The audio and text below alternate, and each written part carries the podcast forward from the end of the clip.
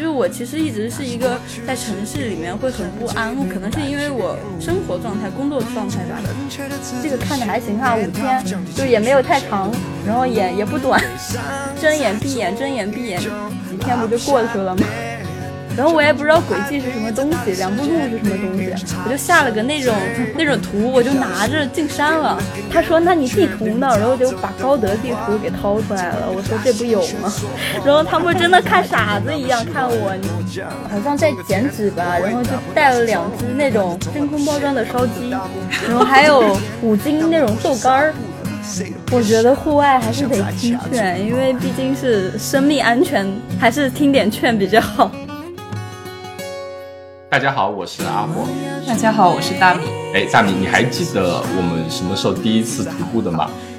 如果那种玩票性质也算的话，我觉得从到澳洲的第一个周末就开始了。对我们那时候可能更多的是就是单日徒步嘛，对吧？对。然后就跑到山里面，像春游一样，背个书包，可能里面装了各种吃喝，一堆乱七八糟的东西，然后就去山里面溜达一天。嗯。嗯，那我们后来其实，比如说前段时间回国去冈仁波齐，真正走了一个算两日线嘛，也不能算长线，呃，但是也类似有一点重装的感觉了嘛。然后才发现，哎，其实需需要的装备还是蛮多的。嗯，而且冈仁波齐线的话，它是不需要你户外露营的嘛，因为它沿线的补给还算比较多，只是你在衣物啊和背负系统和鞋子做好相关工作，其实就好了。然后我们会发现，哎，其实你如果真正要入徒步的坑的话，要准备的东西还是蛮多的。然后关于这一点呢，我们上一邀请卷卷来聊了之后呢，卷卷说，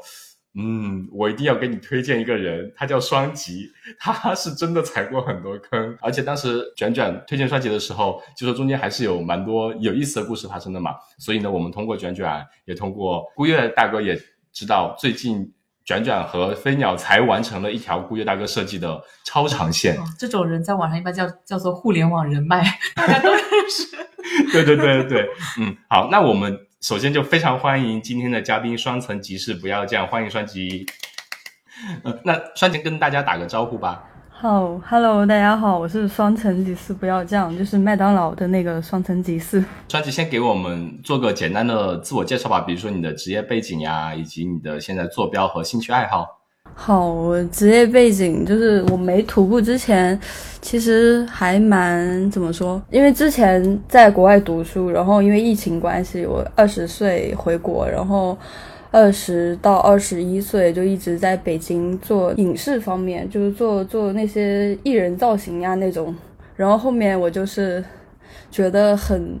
累，他那种一工作就一直连轴转，然后我就很想逃离那个状态，就直接辞职，就开始徒步，然后一直徒步到现在。然后现在坐标是在家，就是在在安徽，我是安徽人。哇，你这职业也 好有聊头，感觉是给艺人做造型的是吗？就是一直在做一些奇奇怪怪的东西。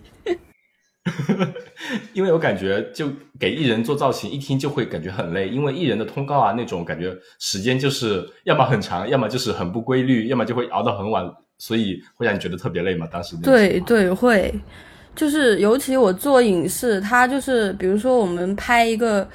电影或者什么之类的，它其实从从备期到结束，它是很长一个算周期吧。然后你一直要神经很紧绷的去做这件事情，然后你做完之后就会感觉，就是我可能做完一个这种工作之后，可能会在家睡十几二十个小时的这种程度，感觉被榨干。对，那我觉得这个跨度其实也蛮大的，可能对于那种工作来说，长期的一个精神压力啊，以及工作强度很大。是一种方式榨干你，然后你从那种方式突然跳脱出来，跳脱到徒步，也是从物理层面、从你的身体层面去榨干你的。这样你估基本上估计可能长呃长距离徒步完回来，在家里也得睡个十几个小时，这种方式是吧？对，我感觉这这两个点其实都有点自我找虐的感觉吧，就不管这个工作还是徒步。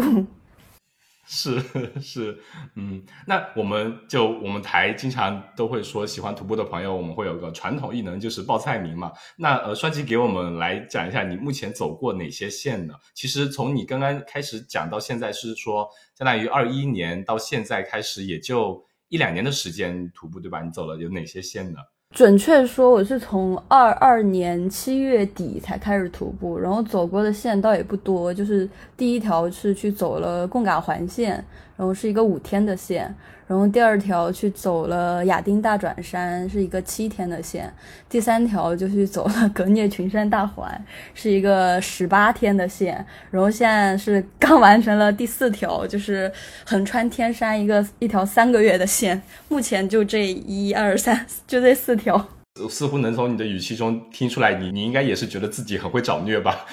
走了四条，四条的跨度都巨大，从五天、七天，对，十八天到三个月。我就是感觉想想，感觉这个跨度真蛮大的。对我真真的挺惊讶，你从去年七月到现在的话，其实满打满算就一年多那么两三个月嘛，就能开始走重装，而且朋友们。如果你听到这边觉得有兴趣，我们待会儿也会提到一点点，你可以去 B 站搜索一下“双层级，是不要这样”。就双吉他其实是在 B 站一直会有发自己从第一天开始走第一条线的视频，都会有做做成视频，然后到现在以及刚过去完成的横穿天山线的很多视频，其实很精彩。他会分享他的徒步的一些经历见闻，以及一些装备的分享。你会看到，这应该是我们说一个学习曲线。一般对一件新的事物学习曲线如果很陡的话，你这个学习曲线好像就是平地跳到喜马拉雅上面 那么高。对我感觉我好像就是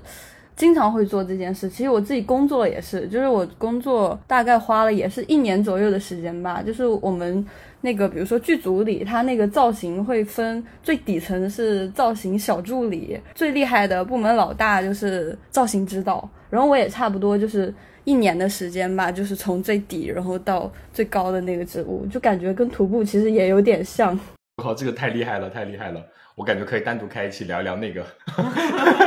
感觉那个特别有意思。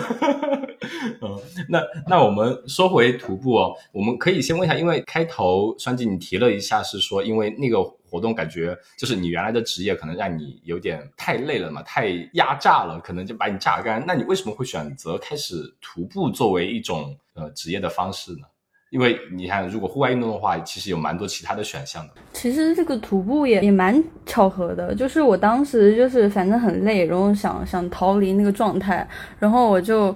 花很短的时间，把自己当时在北京嘛，已经待了大概一年吧，然后把自己在北京所有的东西啊，什么什么全部都清空了。当时是想着去旅行，然后我就买了一个去西藏的票，然后就直接去西藏玩了。然后，嗯，当时就是在那边有抱团，就是他不是有一个那种西藏。周边的团就是带你去什么羊湖啊，什么卡若拉冰川呀，然后珠峰大本营呀那种地方吗？他们每给我拉到一个地方，在那个观景台呀，或者是在那个围栏旁边，我就觉得为什么离这么远呀？就就明明那羊湖在下面，然后那个观景台特别特别远，然后那个导游每次让我们一自由活动，我就想着。我要不过去吧，然后我就从那个羊湖观景台往下跳，直接跳到羊湖那儿，然后往前一直走走走。等那个导游发现，哎，时间快差不多了，然后就喊我说：“你赶快回来，你赶快回来。”这种。然后在珠峰大本营也是，就当时就是他不是有那个围栏嘛？就是。就我总觉得说，我能不能有什么办法让我离那个山呀、离那个湖呀近一点，或者怎么样的？就我觉得在那个观景台离那个东西太远了，对我的感觉。然后后来我就网上搜，然后我发现，哎，徒步，徒步可以就是深入那个山里面，然后深入就是你想去的那些地方，我就觉得这个很有意思，然后就。买了一堆东西，从那个西藏往成都那边过去，然后开始徒步了。所以你当时就是也没有想说，呃，先尝试，比如说单日啊，或者一两天的，你直接就选了个五天的吧？对，我当时当时也不知道为什么，当时就就觉得，因为我。就是脱离那个旅行团的那一段时间，就一个人在那个很近很近的地方，我觉得突然好平静呀。就是我其实一直是一个在城市里面会很不安，可能是因为我生活状态、工作状态吧。反正就是那个瞬间，我就觉得好平静呀。能不能就自己尝试一下这个一段时间像这种平静？然后就想想，但是想想第一次走又不能太夸张，然后就选了一个五天的。现在想想也有点夸张。第一次就选择五天的重装，而且像你你的描述是你之前完全没有徒步经验的，唯一的经验就是从羊湖平台上面跳下去走到羊湖，可能那么几十几二十分钟或者几十分钟这样的情况，算是你的鲜有的徒步的经历了，是吗？那那你当时为什么是会选择这样一条偏的线呢？因为当时我一开始的想法是不是有一条川藏线，就三幺八嘛。然后这一路上有非常多特别好的徒步路线，我当时想着，因为我在西藏嘛，我想着直接先去成都，然后成都沿着那个三幺八一路，就是它有到到西藏有很多。好的徒步路线，我当时的计划是沿着这个三幺八一直走走走，把周围的那个徒步路线都走完这样子。所以当时那个贡嘎算应该算是离就是那个三幺八上第一条就是比较出名的那个徒步路线，所以就选了它。那你当时选它的时候，对它的难度系数有没有一个理解呢？走五天，然后具体爬升多少，总里程多少？没有。那那我想问是谁给你推荐的那条线，还是就是你纯粹自己看到的？网上冲浪看到，哎，这个不错，我去试一下。对对，就是就是自己刷嘛，刷刷那个徒步路线，然后看到贡嘎，哎，我说哎，这个这个看着还行哈，五天就是也没有太长，然后也也不短。我现在啊，严重怀疑你可能前面工作的时候，可能给艺人一化妆一造型就是一根就是跟二三十天那种，你觉得五天其实也不长，是吧？对。然后我就觉得还行吧，我说就就就睁眼闭眼睁眼闭眼，几天不就过去了吗？有没有可能一闭眼，一闭眼就醒不来了，是吧？对啊，就睁不了眼了，太危险了，因为而且我当时巨搞笑，就当时我有一个朋友，他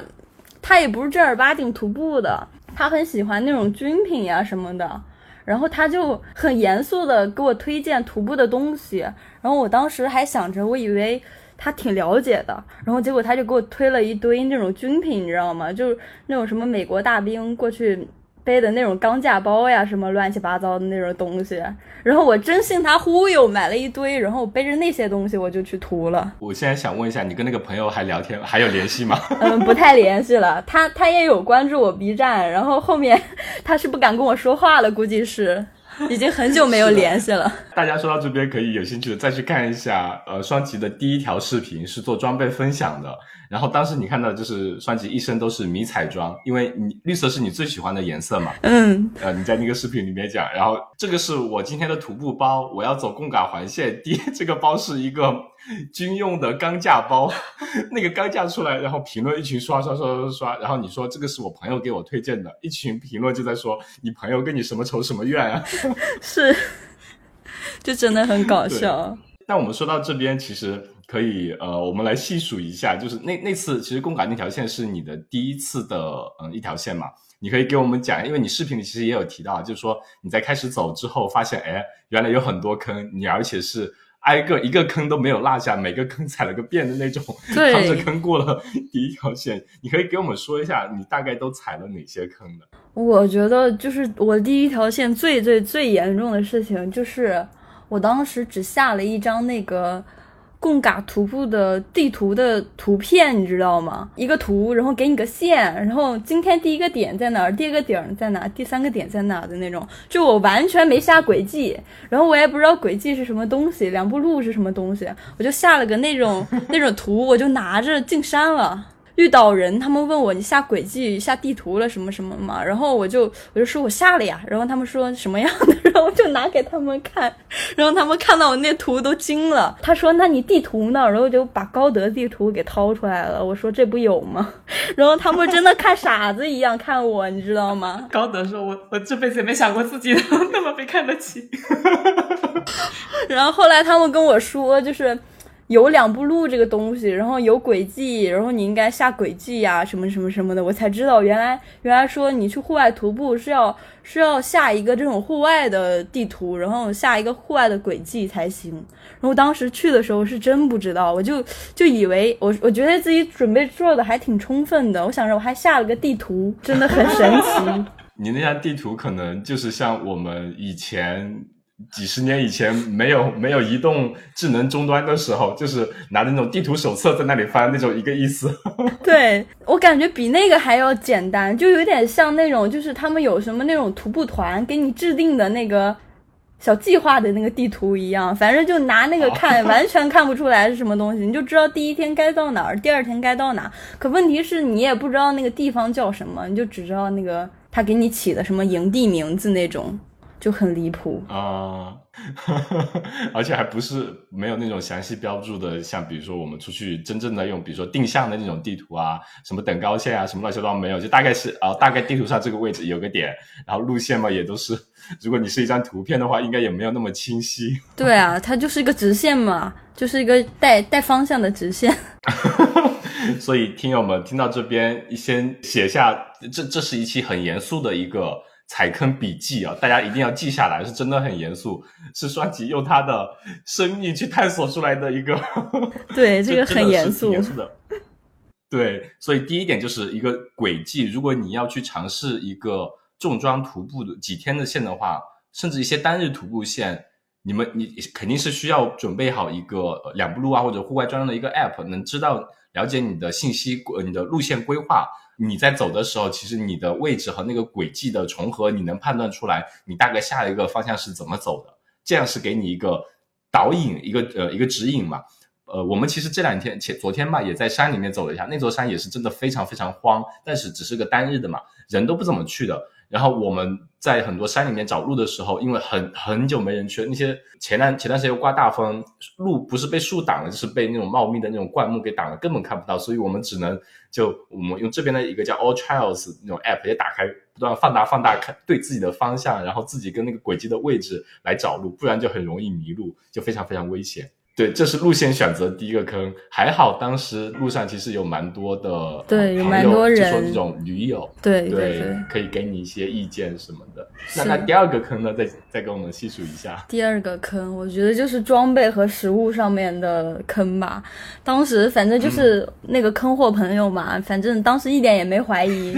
就买了，挺有自信的，背上就就进山了。我当时食物准备的也很很离谱，就是当时 当时。好像在剪纸吧，然后就带了两只那种真空包装的烧鸡，然后还有五斤那种豆干儿，反正各种各种奇怪的东西。然后包里还装着那种什么日记本呀、胶卷相机呀、胶片儿呀，反正乱七八糟的。我的，我现在想想真离谱。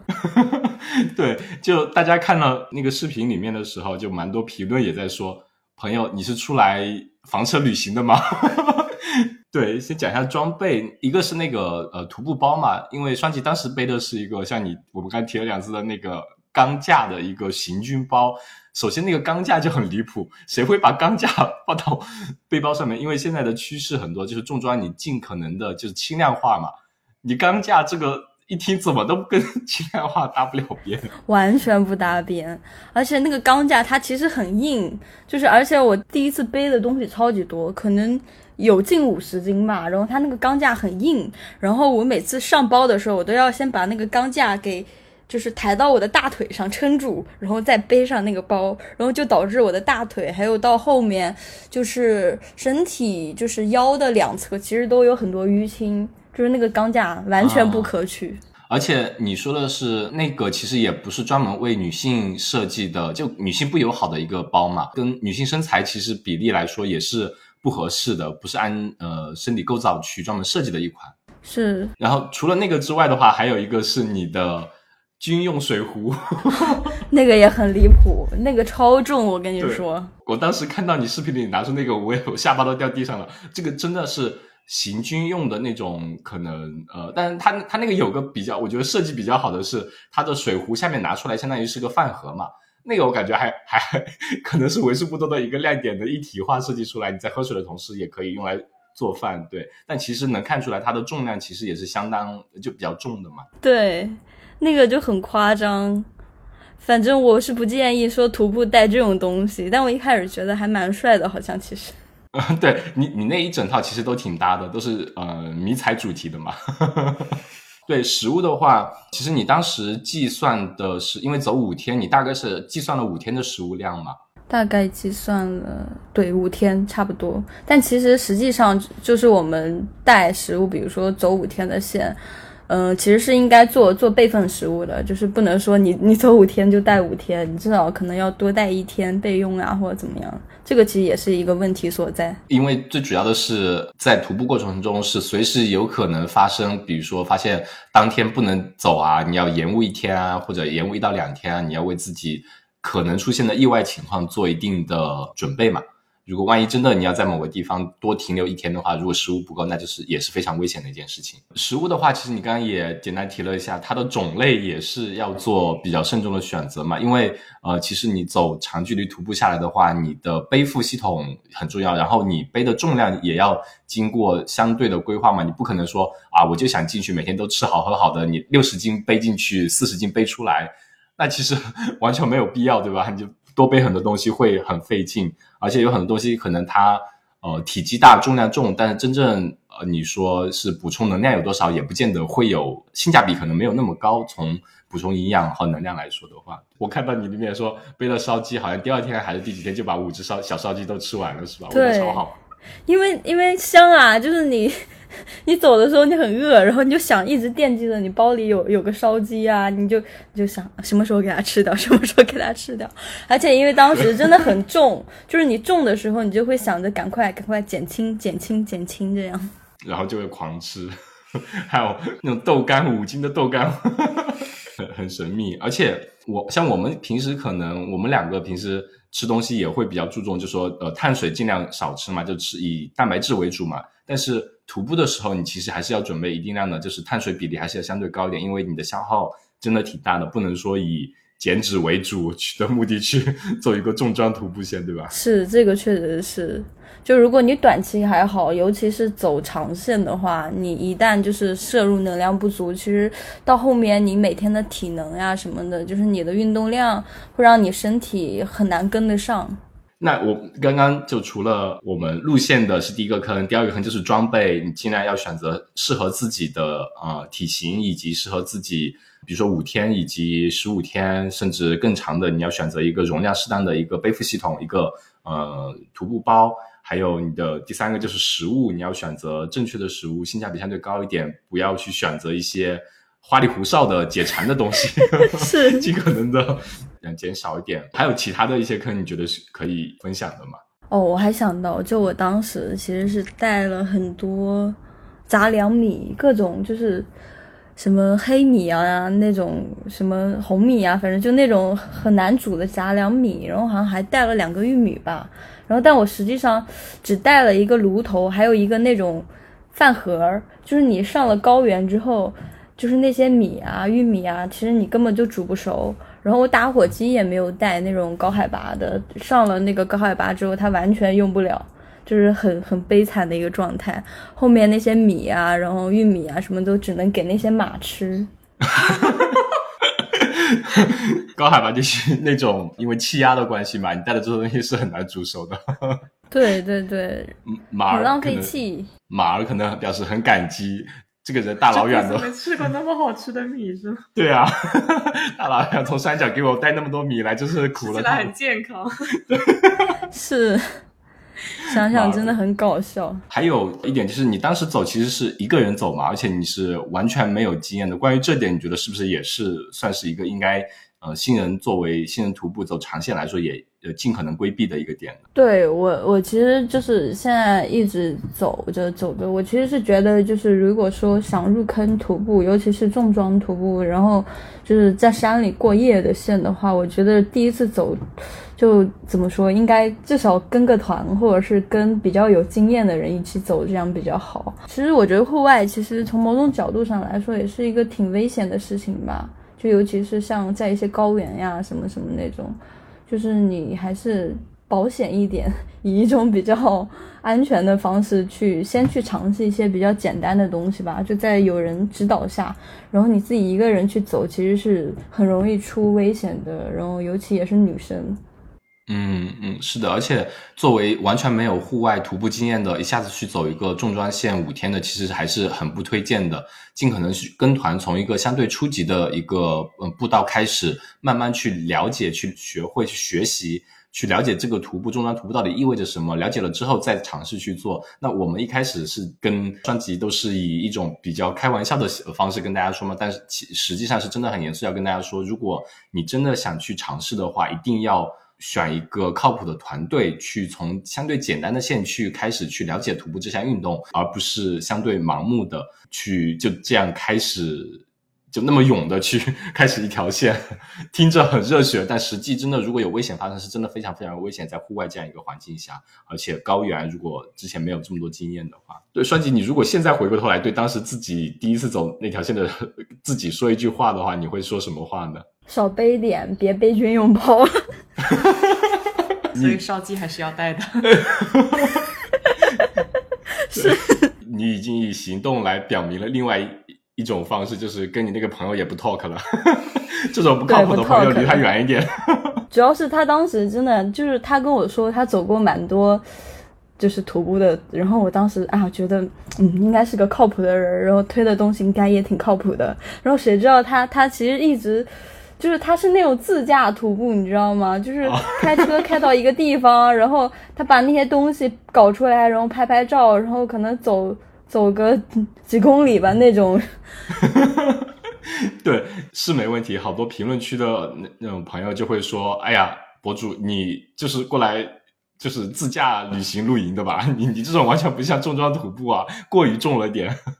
那其实呃，双吉本身来说的话也是很听劝的。大家就如果有有看的话，那个视频好多人给大家留言，给双吉留言了嘛。留言完了之后，你开始走第二条线的时候，其实就已经装备明显已经更新了一大波嘛，就好很多了。看到有一条评论是在看到你第一条背了钢架包以及背了那么多食物之后，直接贴了一个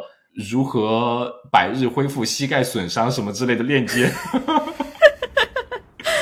哎呦，观众们还是很贴心的。双吉其实很是很听劝的。大家在第一集里面给你提了呃提了很多留言之后，你其实第二次的时候已经相对比较到位了嘛，装备啊以及路线准备啊，其实都已经做的比较到位了。对，说明双吉性格好，很多那种小白很固执又不听劝的，就早就被骂疯了。是是是。我觉得户外还是得听劝，因为毕竟是生命安全，还是听点劝比较好。对，而且我猜到应该是你在行走这条线的路上碰到了很多专业的驴友，可能他们给了你很多意见，你应该也有听了蛮多他们的意见。对对对，有有有，就他们说什么东西，我都会稍微备忘录记一下，加上网友那些总结啊，然后再去挑选一些新的装备啊，做一些新的准备，这样。嗯。所以这这可能也是双吉就是比较开放的一个听劝的态度，可以让你能在一年出头几个月，从五天线能走到三个月的超长线。我说我说我觉得听劝这件事还挺重要的，如果当时就继续拿那个军军用包去走，就不知道下面会发生什么。其实。是的呀，是的呀，所以这个真的，呃，有一位靠谱的咨询人士或者有经验的前辈，可以给你提供一些建议，或者呃其他人的一些建议，综合多方面的考量，自己可以再嗯决定一下，其实是一个很好的一个学习途径吧。嗯，那嗯，双姐，你走过这四条线的话，你有没有觉得就是哪一条是你印象最深的呢？嗯，我其实觉得印象最深的还是第三条葛聂那条线吧，因为是我自己一个人走的，然后那条线两百多公里，然后走了十八十八天，然后就是我觉得我一个人走的那个状态会给我留下的记忆要要深刻一些。嗯嗯。为为什么呢？因为为其实我们也知道，你最近刚走完那个横穿天山嘛，是跟飞鸟老师一起。就是关于这点，自己走和跟同伴一起走有什么优劣吗？有，就是我当时选择说跟同伴一起走，其实是，嗯，最重要的点其实考虑到安全问题。因为我之前走长线的话，虽然也一个人走，但是是在藏区那边。就是我接触到的藏区，他们有宗教信仰，他们非常友善呀，或者怎么样。但是这次在新疆走，我其实心里还是稍微有一些，就是没有接触过他们嘛，就是会不知道什么个情况。然后加上孤月老师，他就觉得这个路线太长了，就是中间就是不不可以估计的事情太多了，就不知道会发生什么，就一定要求我一定一定要要组队走这样。然后我想也是，然后我父母也是，如果说我一个人走，他们会很担心我；但如果就是结伴的话，他们可能会稍微放心一点这样。然后所以就选择这次是结伴走这样。那除除了这个考量之外呢，你自己的状态来说，自己走和结伴走，你会有不同的体验吗？会，就是我自己走的话，一个人走，其实我是一个很自由、很随意的状态。就是有时候我不一定会百分百按轨迹走，就可能按一些我想的方式走吧。然后反正就走错路大王，有时候故意走错，然后有时候就无意走错，然后就。就走错改，走错改这样嘛。时候想累了想休息，我可能就到一个垭口，阳光很好，我就直接防潮垫一铺，在那上面睡个一小时，然后起来再走呀。或者想吃了，随时就就坐下，开在那里吃吃吃，然后想怎么样就怎么样那种。但是如果说团，对对对，团队的话，其实会会要求你，因为。毕竟你不是一个人嘛，就是你要会考虑一些其他的因素，就不是说我说我要睡觉啊就可以睡觉，或者是怎么样之类的这样。是的，一个人可能会更加的随性一点，呃，自由一点，但这也是在基于自己对环境的判断正确的情况下，嗯，你不能说。对，你在垭口上面刮风打雷了，你头发都竖起来了，你还说嗯，我要这边铺个防潮垫，我这边睡一觉。对，这这种也是非常危险的。所以，如果真的要一个人走超长线，那种自由自由洒的状态是非常好的，但前提是也要相对的有经验之后，可以再去尝试一个人走超长线嘛。格聂那边，你说自己走了那条线之后，是哪些是你觉得呃印象最深的？是如果说你一个人走的话，就是你遇到的所有难题，或者是遇到的所有危险啊什么的，其实你都需要你自己一个人去面对，你去想解决的办法。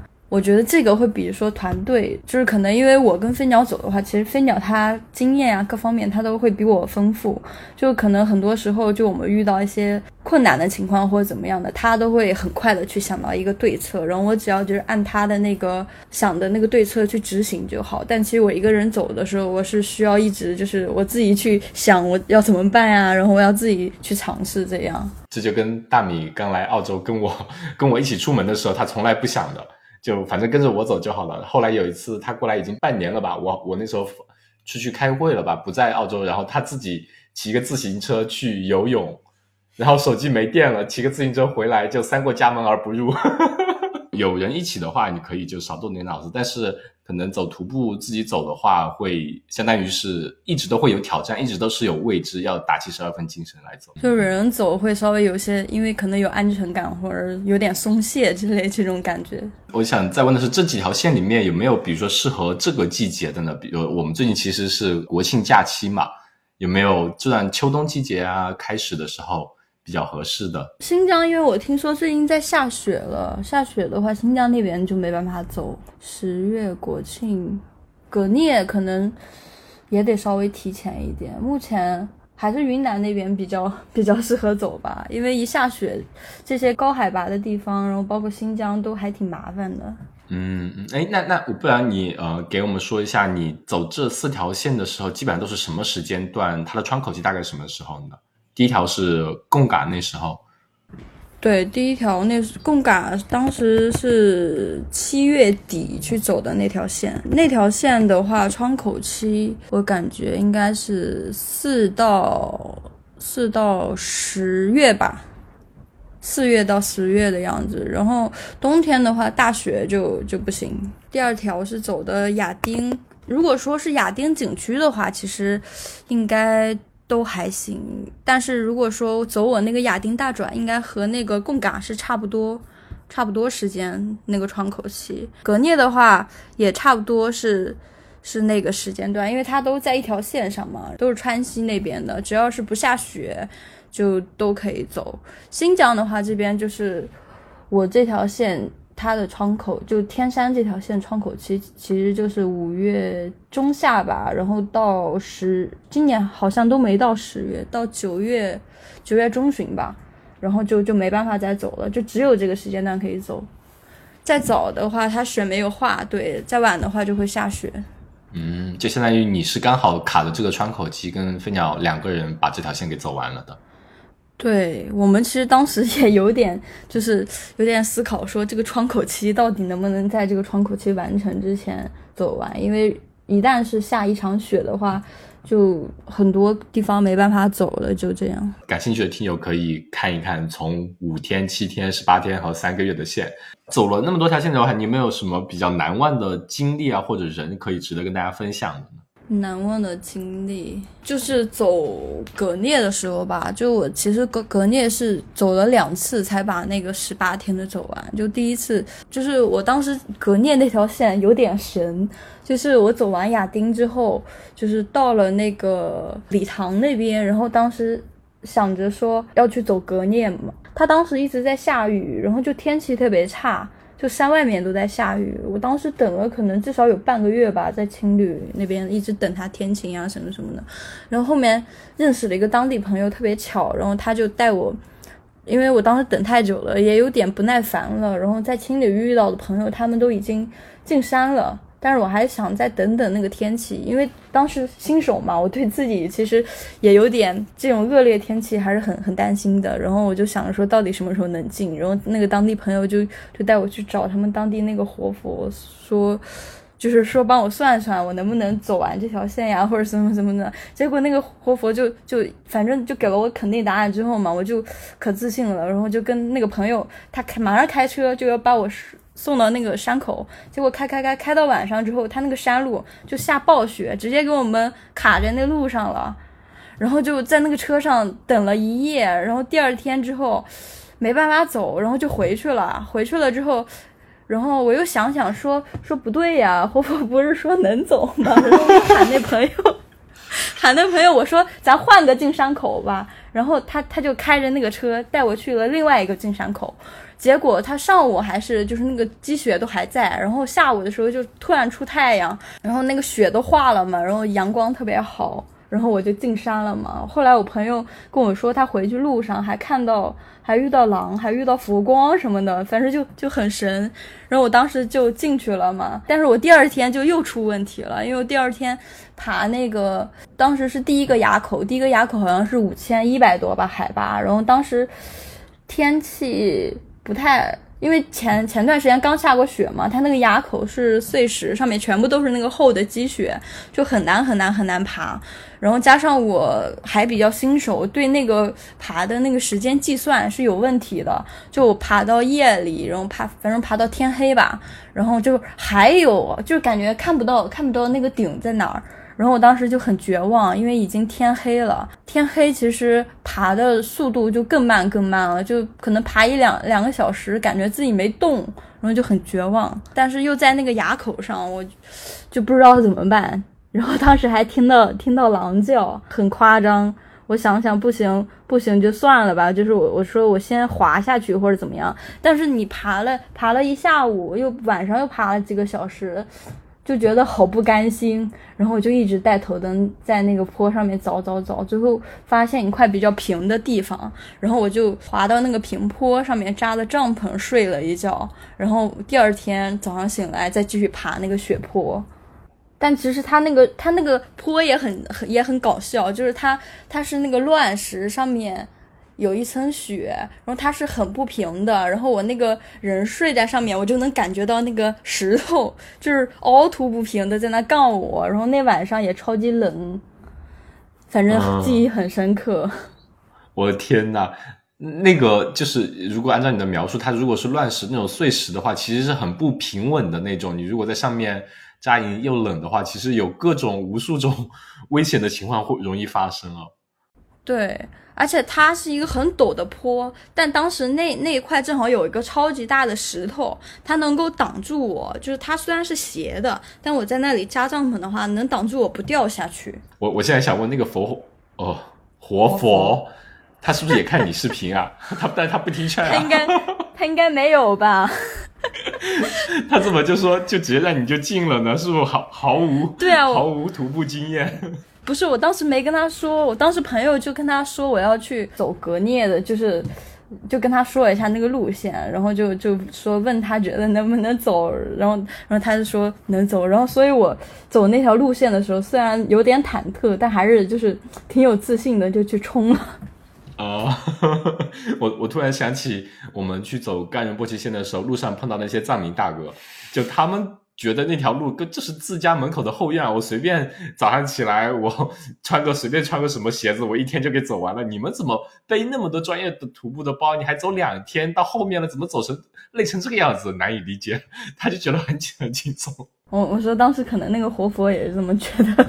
对，就是对于当地人来说，就是他经常的，比如你在这边长大或者已经生活了很久了，那些路线可以随便走了，就就会觉得那可以啊，什么天气不能走啊，很轻松的呀，你不没必要等什么等啊，走就是了呗，可能对他们来说就是这么简单。哦，而且还有个特别神的地方，就是我不是说之前一直在下下雨啊什么，下了半个月嘛。然后，但是自从我就是我那条路线十八天，就我自从进山，因为那天爬那个雪坡，我当时还没有做好防晒。后来之后第二天开始，我就雪盲，然后就一直眼睛流泪啊什么的。然后当时那个皮肤也也也晒得很厉害，就是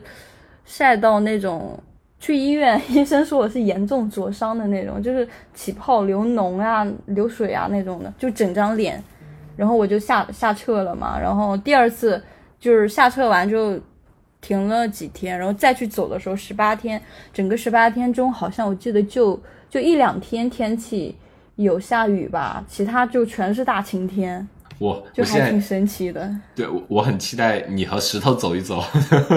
到底是会晴天 还是下雨？哎，不敢不敢。这次在我之前其实走线的时候，一直天气都超好，但这次在新疆就不行，新疆天气太夸张了，跟跟川西完全不一样，会变化的很快嘛？对，变化超快。就是我之前看国外一个长线的那个记录嘛。嗯，他那个人他会记录说下多少雨呀，什么什么的期间，可能我看他那个四千多公里才下了十多次吧。新疆像天山最夸张的时候，我觉得一天能下十多次这样。哇，那那这种对它本身可能地势的关系，天山那边的地形地貌就容易，可能就是一个雨季多发的一个季节吧，那段时间。说到这边，我们可以提前预告一下，我们呢其实跟双吉还有后期会跟孤月大哥还有飞鸟呃一起再约一期，请呃双吉和飞鸟来跟我们详细分享一下走天山线，因为我们想着一集一个小时肯定不够分享，单单分享双吉本身的故事就经历就已经感觉不太够，可以到时候再呃详细分享一下那条超长线，那条呢也是孤月大哥设计的。国内五条的算五条超长线之一吧，双层和呃双极和鸟呢也是第一个走完那条线的人。后期我们可以深度展开呃分享一下，大家可以期待一下。其实从你那样一个职业跳到现在，你走徒步走了一年，完成了一个三个月的超长线，而且而且这种超长线一般都是要那种非常经验老道的老驴去。才可能说完成的几率比较大，但你已经走完了，明显你现在徒步水平已经是起飞了。呃，想问一下，就是你觉得就这一年来，你觉得最大的收获是什么呢？最大的收获，嗯，我觉得可能是心态上面吧。就我其实，嗯，之前在城市里面，然后包括工作，我是一个很容易不安、很容易焦虑的人，然后做事情也会稍微。就是毛毛躁躁、比较急的那种吧，但是徒步徒步这么长时间之后，发现自己心态就越来越平稳，然后遇到什么事情就感觉好像都没有那么慌或者怎么样了。我觉得心态上转变很大，其实。因为徒步中其实怎么说呢？你天气的变化呀，你如果自己在走的话，也是相对会处在一个怎么说呢？精神要高度集中的一个状态嘛。你觉得这种状态和你？在当时工作的时候，那种紧张是不是？呃，有没有什么类似或者是完全不一样的感觉？我感觉不一样，就是我其实，在在徒步过程中，我觉得我还是一个比较放松的状态，就是说紧张，其实也也没有很紧张。尤其是我跟飞鸟走的话，其实他在的话，我我我倒没有那么紧张，我就觉得。就像在玩一样，其实徒步，但是工作的话，对对对，工作的话就是就是真的会会很紧绷，因为很多东西啊，很多细节啊什么的，就是你如果错的话，会影响很多事情，就很严重。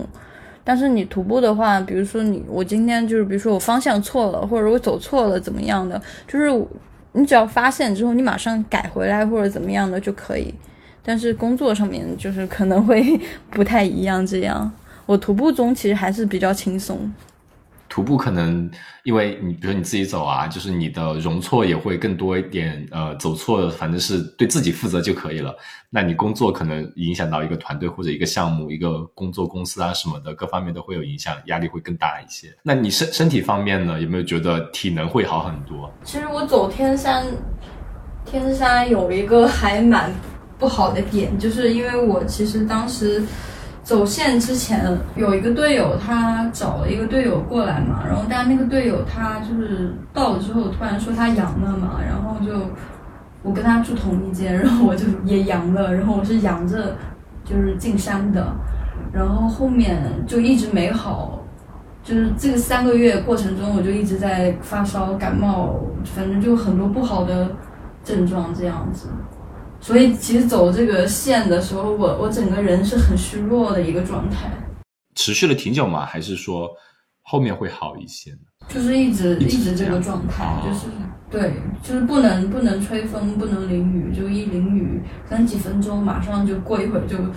开始发烧，然后烧通红脸这样。这那整个呃三个月的这样一个行程下来，长期如果是这样一个状态的话，其实对你还是来说应该也是挺煎熬的吧？对，其实。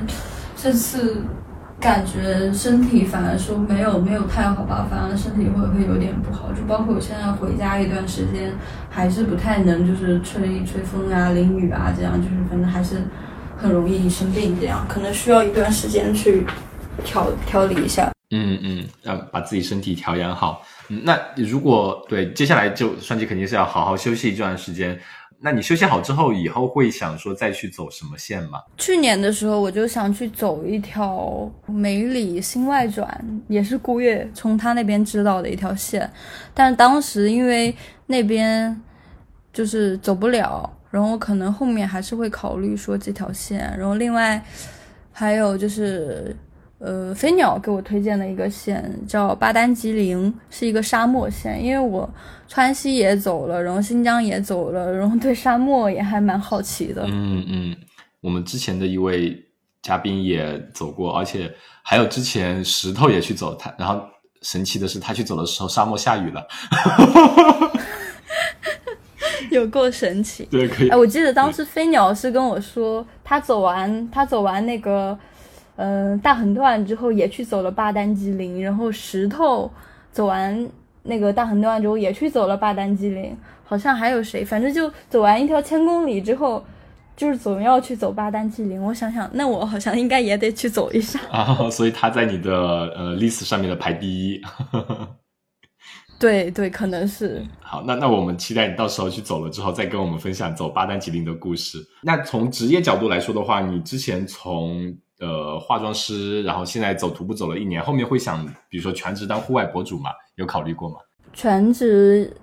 暂时应该不会吧，因为因为我觉得就是如果全职的话，就是可能我我需要一个比较可观的收入吧，因为我现在这个状态其实蛮好的，就是嗯，我可能接一个项目或者怎么样的，我可以。很长一段时间不用工作，然后这期间我就可以去徒步，然后等我 没有钱了，然后再去接工作，这样我觉得这个状态还是蛮好的。如果我全职做户外博主的话，我觉得可能会，反正以以现在的状况，我觉得不不足以支撑我过比较舒服的生活吧，这样。嗯。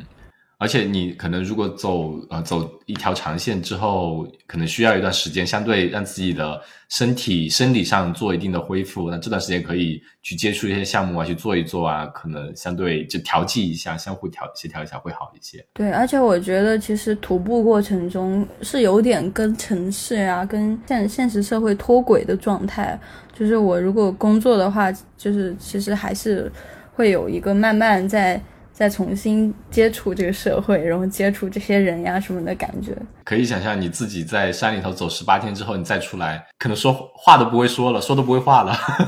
对，我记得我当时走完走完那个天山也很搞笑，因为我们中间补给的地方一直是那种乡镇或者村里嘛。我当刚出来，然后然后在那个路上面走着走着，一抬头看到一家肯德基，我就觉得好像来到了一个新世界。呃，从一个可能异世界来到了人间。我刚刚在想，你之前是给明星做造型，要不你后面考虑一下，我们这些玩户外的有没有需要做造型的？我觉得户外户外好像不太需要造型。对，大家都是走个十几天，谁还在乎造不造型呢？对我一开始户外我还会带一些就是护肤品啊之类的东西，然后后面走着走着发现我带了也压根都不用，就压根就不带了。我觉得。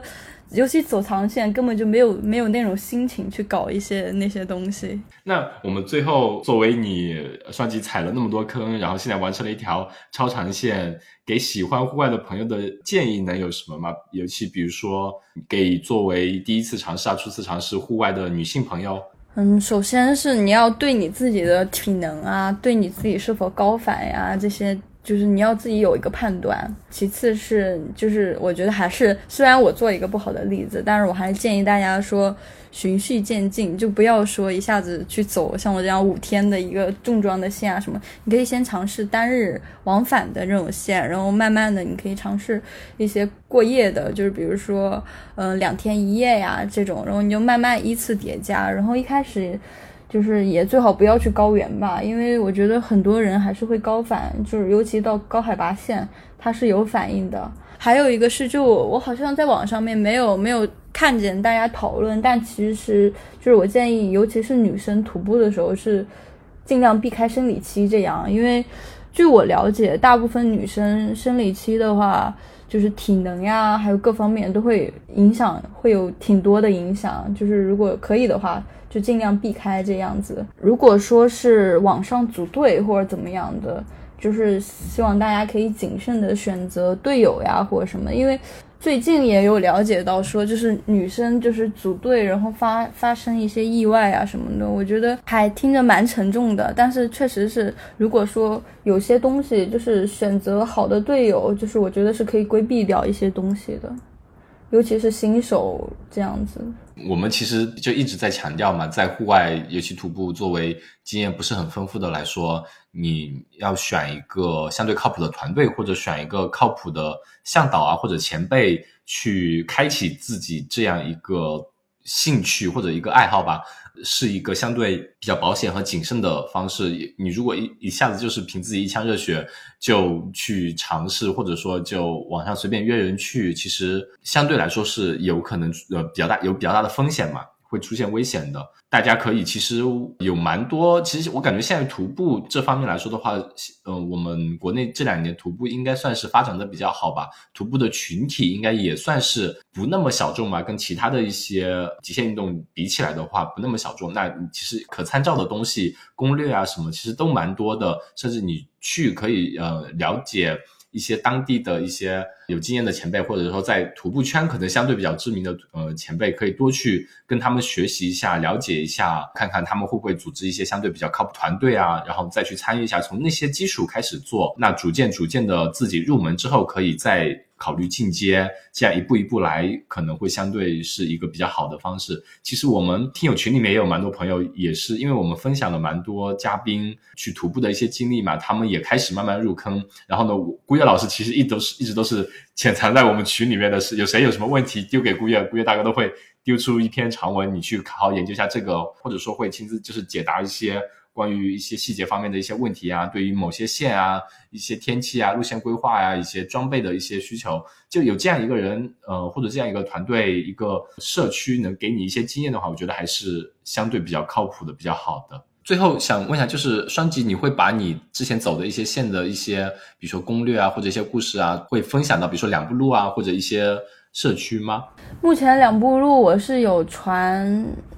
我我是只传了天山的轨迹，然后其他的话就是会在小红书上偶尔发一些照片。然后关于这次天山的过程，其实我是有在写写一些东西，但是因为 三个月的时间太长了，然后加上我比较拖延，可能会明年明年发到八二六四上。嗯嗯。行的，行的，那我们尽可能尽快的先邀请呃双吉还有飞鸟给我们做一个概要的，就是比较初步的分享这条天山线。那后续大家也可以期待一下，呃双吉的 B 站以及社交媒体上面，小红书上面，我们会也会把社交账号放在我们的 show note，大家可以去关注一下，看看他在这一些过程中用视频记录下来的一些图片和文字的资料，以及一些视频资料嘛，这样大家都可以有一定的了解，可以脑子里有个更清晰的画面，大概会需要哪些装备啊，以及会踩到哪些坑 要注意规避的。